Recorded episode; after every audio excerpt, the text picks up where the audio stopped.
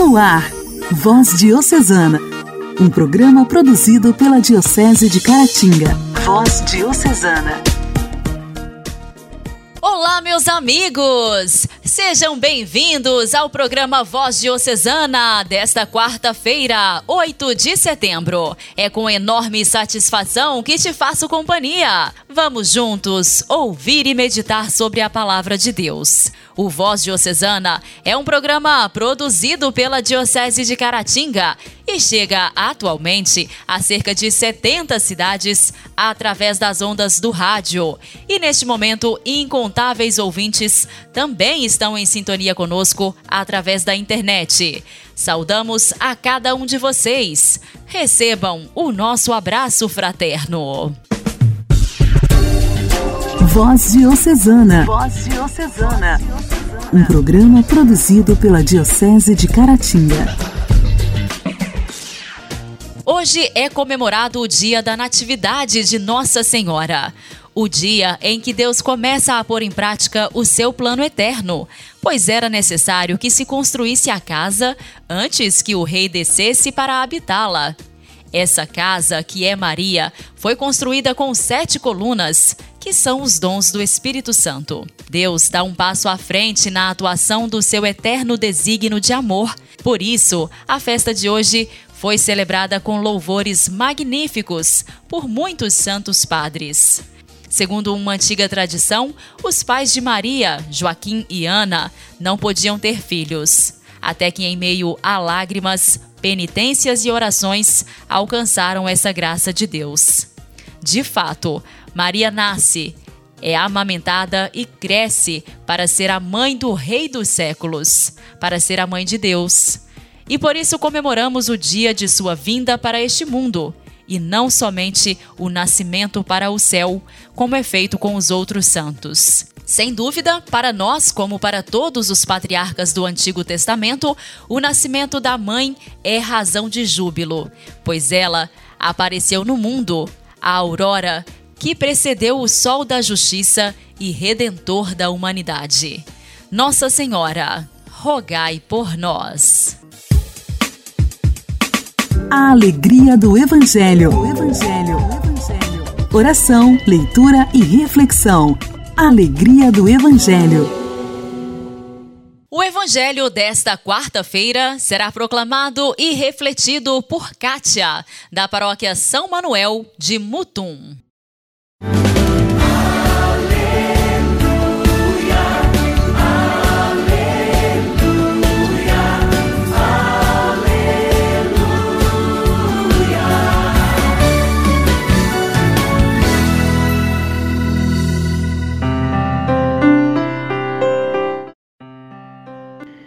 Proclamação do Evangelho de Jesus Cristo segundo São Mateus. Glória a vós, Senhor. A origem de Jesus Cristo foi assim. Maria, sua mãe, estava prometida em casamento a José e antes de viverem juntos, ela ficou grávida pela ação do Espírito Santo. José, seu marido, era justo e, não querendo denunciá-la, resolveu abandonar Maria em segredo. Enquanto José pensava nisso, eis que o anjo do Senhor apareceu-lhe em sonho e lhe disse: José, filho de Davi, não tenhas medo de receber Maria como tua esposa, porque ela concebeu pela ação do Espírito Santo. Ela dará à luz um filho e tu lhe darás o nome de Jesus, pois ele vai salvar o seu povo dos seus pecados. Tudo isso aconteceu para se cumprir o que o Senhor havia dito pelo profeta. Eis que a Virgem conceberá e dará à luz um filho. Ele será chamado pelo nome de Emanuel, que significa Deus está conosco. Palavra da salvação. Glória a vós, Senhor.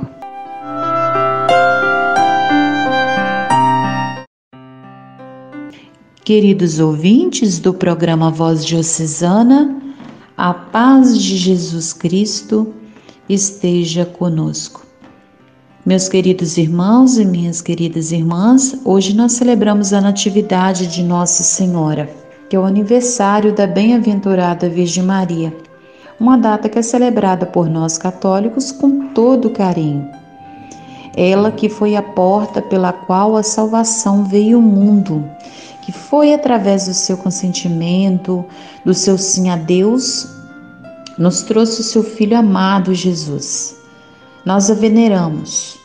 Essa mãe que é tão amorosa, ama o seu filho e a nós também que a recebemos por mãe. Ela é nosso perfeito modelo de fé. Nos mostra que a sua vida era toda voltada a Jesus. Como nós vimos no evangelho de hoje em São Mateus, vimos que a Virgem Maria ela estava prometida a José. Mostra também que José queria abandoná-la, mas após receber a revelação especial do anjo do Senhor, ele assume a responsabilidade e se torna para nós o maior exemplo de homem justo, que, mesmo estando com medo de receber Maria por sua esposa, ele ouve a voz do anjo e acolhe Maria como esposa e se torna pai adotivo de Jesus, o Filho de Deus. Essa data para nós se torna uma reflexão, no sentido de nos mostrar que aniversariar é para comemorar o sentido da nossa existência, o porquê que viemos ao mundo e para que viemos ao mundo, para estarmos dispostos a ouvir a voz de Deus e para também ajudar aquelas pessoas que mais precisam do meu acolhimento. É um convite a ouvir a voz de Deus a ouvir o chamado de Deus. Que saibamos ouvir a voz de Deus. Que saibamos seguir os ensinamentos de Jesus e que Nossa Senhora e São José rogue a Deus por todos nós. Louvado seja o nosso Senhor Jesus Cristo, para sempre seja louvado.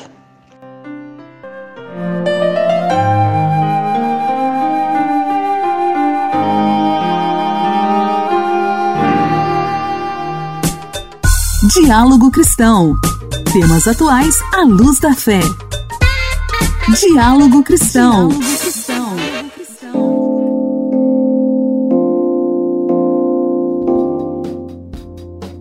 Nome e sobrenome são direitos da personalidade do ser humano, algo próprio, íntimo e que carregamos por toda a vida.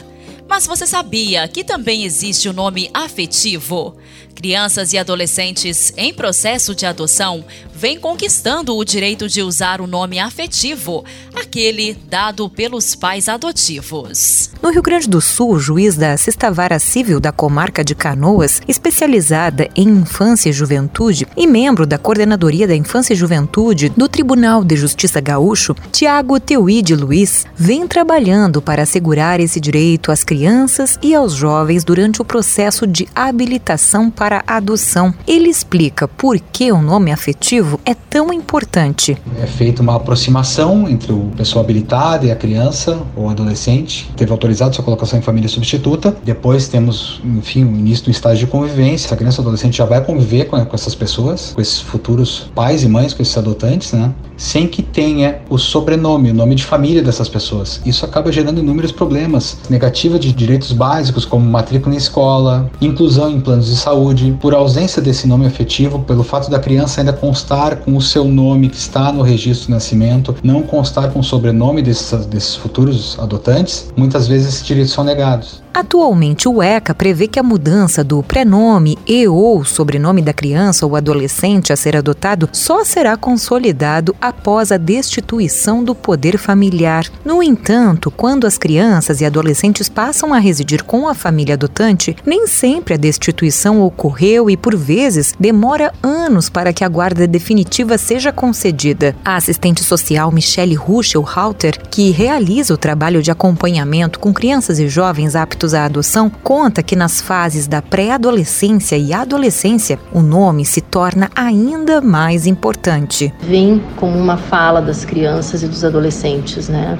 Um pedido assim de que a partir do momento que passam a integrar essa nova família possam então ser reconhecidos pelo novo nome, né? Então na chamada na escola, ao preencher nome o cabeçalho numa prova, fazer um trabalho na escola, possam usar então esse nome pelo qual já querem ser reconhecidos. A orientação que se dá ainda também é de poder respeitar muito tempo da criança e do adolescente, né? De que isso não seja uma imposição dos pais, dos adultos, dos responsáveis, mas que isso venha sendo construído com essa criança e esse adolescente dificuldades para matrícula em creches, em escolas, nos atendimentos em unidades de saúde, uma vez que os filhos obrigatoriamente são inscritos a partir do que consta no registro civil. Mas essas realidades de mães e pais adotivos estão prestes a mudar. Um dos avanços sobre o tema é o projeto de lei número 1535 de 2019, que foi encaminhado à Câmara dos Deputados com o objetivo de alterar o Estatuto da criança e do adolescente. Propõe o uso do nome afetivo nos cadastros das instituições escolares, de saúde, cultura e lazer para crianças e adolescentes que estejam sob a guarda da família adotiva no período anterior à destituição familiar. Igreja, Igreja em Ação. Formação, CNBB, notícias, Vaticano, diocese, não paróquia, a minha Igreja fé. em Ação. Igreja em Ação. A campanha Setembro Amarelo foi criada aqui no Brasil em 2015 pela Associação Brasileira de Psiquiatria, pelo Conselho Federal de Medicina. A ideia é usar o amarelo até mesmo iluminando monumentos para dar mais visibilidade à prevenção do suicídio. No quadro Igreja em Ação desta semana, nós estamos ouvindo o podcast lançado pela Pascom Brasil, a série Ponto e Vírgula que representa o desejo e a disponibilidade da Pascom Brasil de se colocar disponível e próxima de todos aqueles que passam por tribulações e sofrimento neste momento, sejam eles quais for. Ponto e vírgula é um suspiro breve para retomar o fôlego e seguir adiante, ir em frente, continuar. A Pascom Brasil contou com a participação do padre Lício de Araújo Vale e Maria Clara Lira Bezerril. Eles integram o Instituto Influir, que trabalha para transformar as pessoas por meio da educação. Ontem nós tivemos o primeiro episódio aqui no quadro Igreja em Ação e hoje continuamos ouvindo sobre esse tema tão importante. Esta é a série Ponto e Vírgula, produzida e promovida pela Pascom Brasil durante o Setembro Amarelo, mês de prevenção ao suicídio e conscientização sobre a saúde mental. Estima-se que 96,8% dos casos de suicídio estão relacionados a transtornos mentais.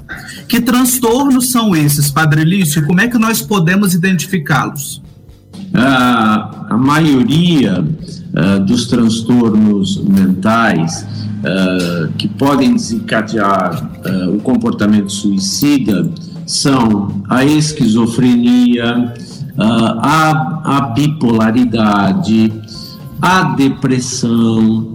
Ora, cuidado, atenção, eu não estou dizendo que toda pessoa que tenha estes transtornos evolua para um quadro uh, de comportamento suicida. Estou dizendo que estes transtornos mentais, segundo a OMS, são fatores de risco para suicídio. Então, depressão, ansiedade, angústia, bipolaridade, esquizofrenia, transtorno borderline. Então, são, são esses transtornos que, não cuidados, não tratados, podem evoluir para o comportamento suicida. O senhor é, apontou um aí que é a depressão.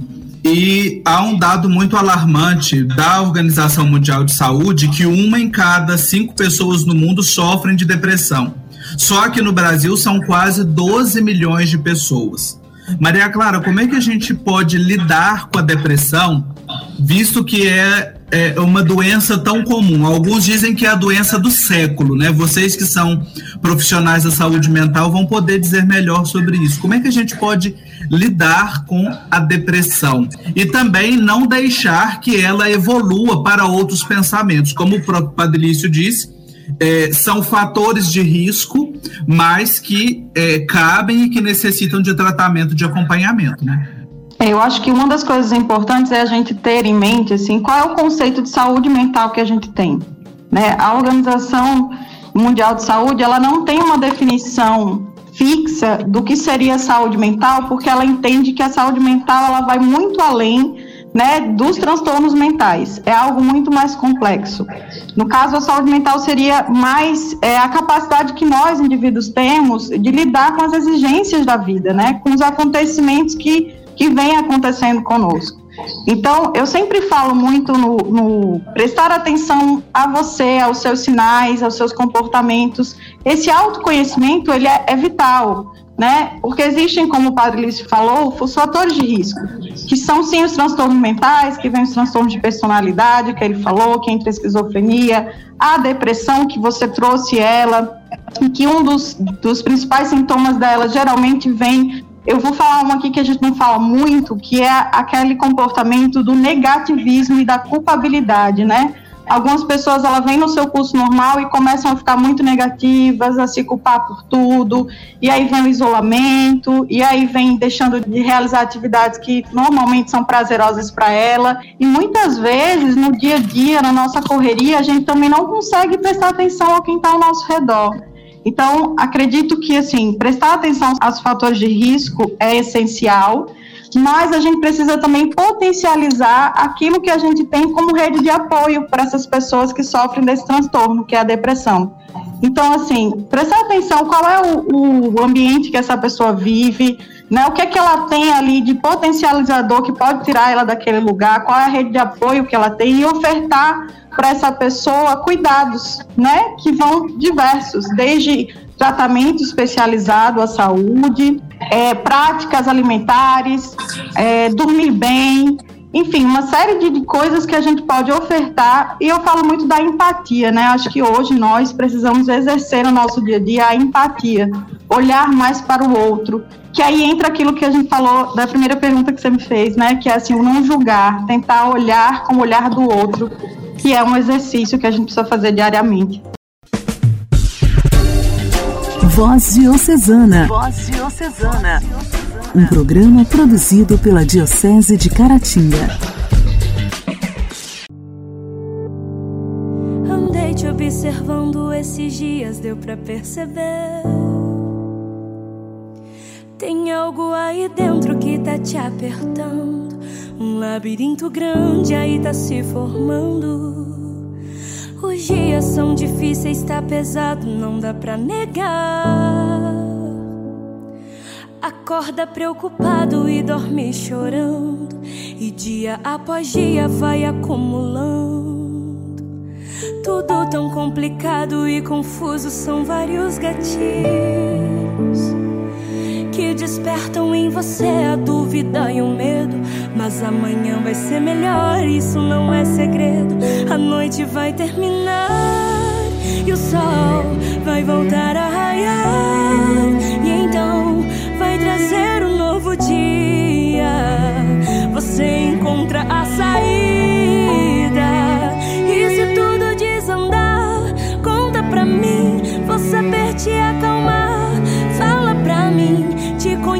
Desde o seu primeiro respiro.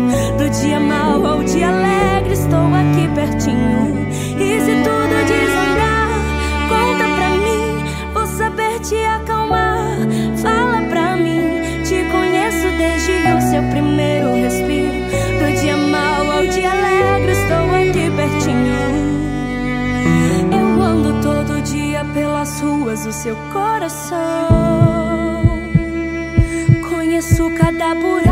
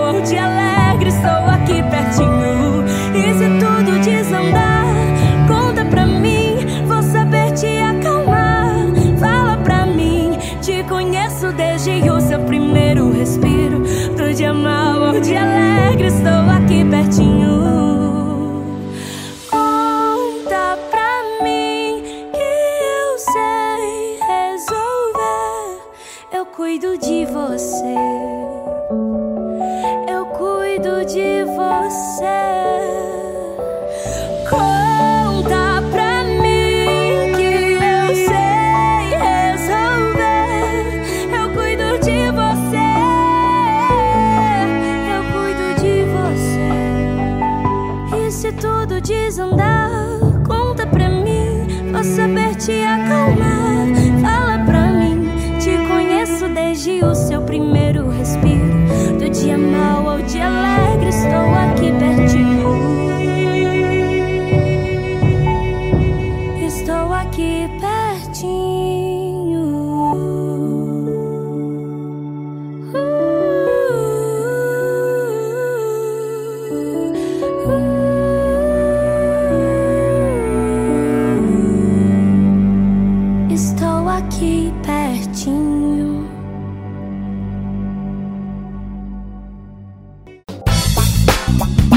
história, nossa história. Curiosidades e fatos que marcaram nossa diocese. Nossa história. Essa semana, no quadro Nossa História, estamos tendo a honra de ouvir o arcebispo de Uberaba e filho de Caratinga, Dom Paulo Mendes Peixoto. Ele que tem nos falado sobre a vida de Padre Otton Fernandes, que foi seu reitor no seminário Nossa Senhora do Rosário, em Caratinga. Hoje, Dom Paulo nos conta sobre a paixão de Padre Otton pelas vocações. Prezado Rádio 20, prezado também internauta, que certamente nós temos aí muitas pessoas sintonizadas através da rádio também, através desse veículo importante hoje que é o caminho virtual. Aqui Dom Paulo Mendes Peixoto, arcebispo de Uberaba. Eu queria dizer mais uma palavra sobre a vida do Padre Otton Fernandes Loures, que foi o meu reitor, reitor do seminário Nossa Senhora do Rosário em Caratinga, eu queria hoje dizer uma palavra sobre a paixão que o Padre Otton tinha pelas vocações. Olhe bem que a sua vida foi uma doação, foi uma vocação, mas um despojamento muito grande, mas um despojamento assim com uma preocupação muito grande que era com a igreja, principalmente uma igreja vocacionada, uma igreja formada por lideranças leigas mas também lideranças com a vocação sacerdotal. Por isso, por toda a paróquia onde o Padre Otton passava, trabalhava, ele investia na formação, principalmente da juventude, despertando no jovem o seu caminho vocacional. Tanto é que das suas paróquias foram inúmeras vocações que surgiram. Vocação para a vida sacerdotal, mas eu diria também vocação para a vida religiosa. Se a gente olhar, por exemplo, a cidade de Inhapim, como é que o Padre Otto marcou ali aquela cidade, aquela paróquia e tantas vocações surgiram dali, justamente pelo seu sua paixão vocacional. E as vocações brotam de onde as pessoas falam das vocações, rezam pelas vocações, investem na vocação. E o Padre Otton, por onde passava, deixava essa marca. Quando foi para o Baporanga, por exemplo, também começaram a surgir vocações. Quer dizer, um homem apaixonado para o setor vocacional. E eu digo então isto porque nós temos assim marcas na vida da igreja e essas marcas ficam indeléveis. São marcas profundas. E o Padre Otton realmente desse setor vocacional oração pelas vocações, motivação da comunidade de rezar pelas vocações, isso ficou muito forte na sua caminhada sacerdotal. Louvamos a Deus por isto, que Deus possa despertar na igreja hoje outras pessoas que tenham esse mesmo perfil, essa mesma dedicação, nesse investimento da própria vida para que surjam vocações e boas vocações para a vida da igreja. Eu agradeço muito então o Padre Otton, que já está diante de Deus, que de lá esteja rezando pelas vocações hoje, na igreja toda. A igreja que é vocacionada para a missão, o Espírito Santo desperte vocações para a evangelização, para a vida sacerdotal e religiosa. Um abraço para você e até uma próxima oportunidade.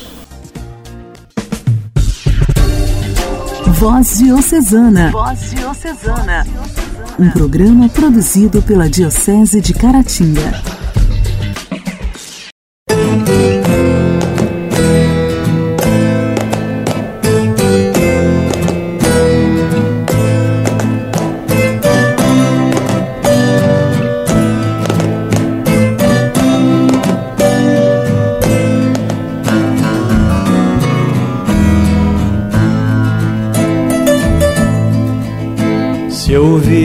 A voz do vento chamando sem cessar, se ouvires a voz do tempo mandando esperar, a decisão é tua, a decisão é tua.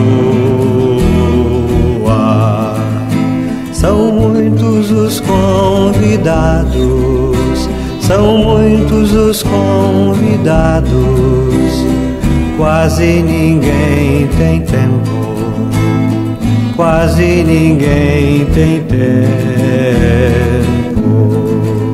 Se ouvires a voz de Deus chamando sem cessar, se ouvires a voz do mundo querendo te enganar, decisão é tua, a decisão é tua. Orar costuma fazer bem. Intimidade com Deus. Esse é o segredo. Intimidade com Deus. Com Padre Elias Garcia. Elias Garcia. costuma fazer bem. Olá, irmãos e irmãs. O Espírito Santo, que ensina a igreja a orar, ele recorda tudo que Jesus disse. Podemos conferir no Evangelho de João, capítulo 14, versículo 26. Há diferentes formas de oração. Primeira forma de adoração, reconhecer como criatura diante do Criador. A oração de súplica e de perdão.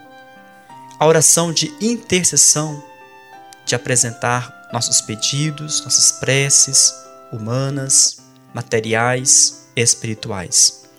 A oração de ação de graças. Por tudo, dai graças ao Pai.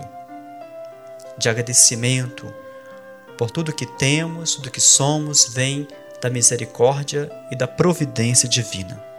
Também a oração de louvor, onde nós louvamos, bendizemos, glorificamos a Deus nosso Pai, por Jesus Cristo, no Espírito Santo.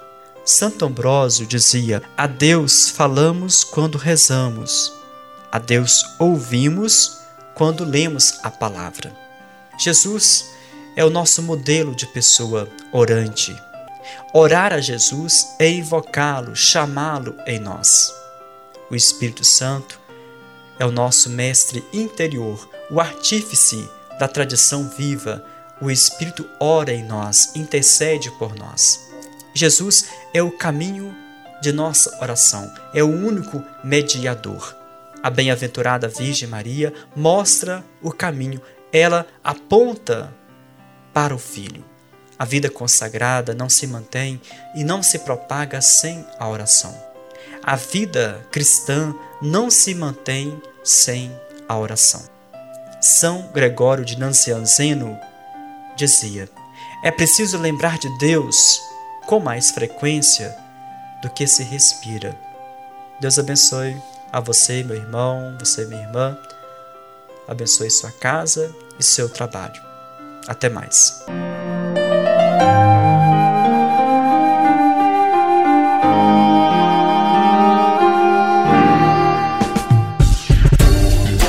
Voz Diocesana. Voz Diocesana. Um programa produzido pela Diocese de Caratinga.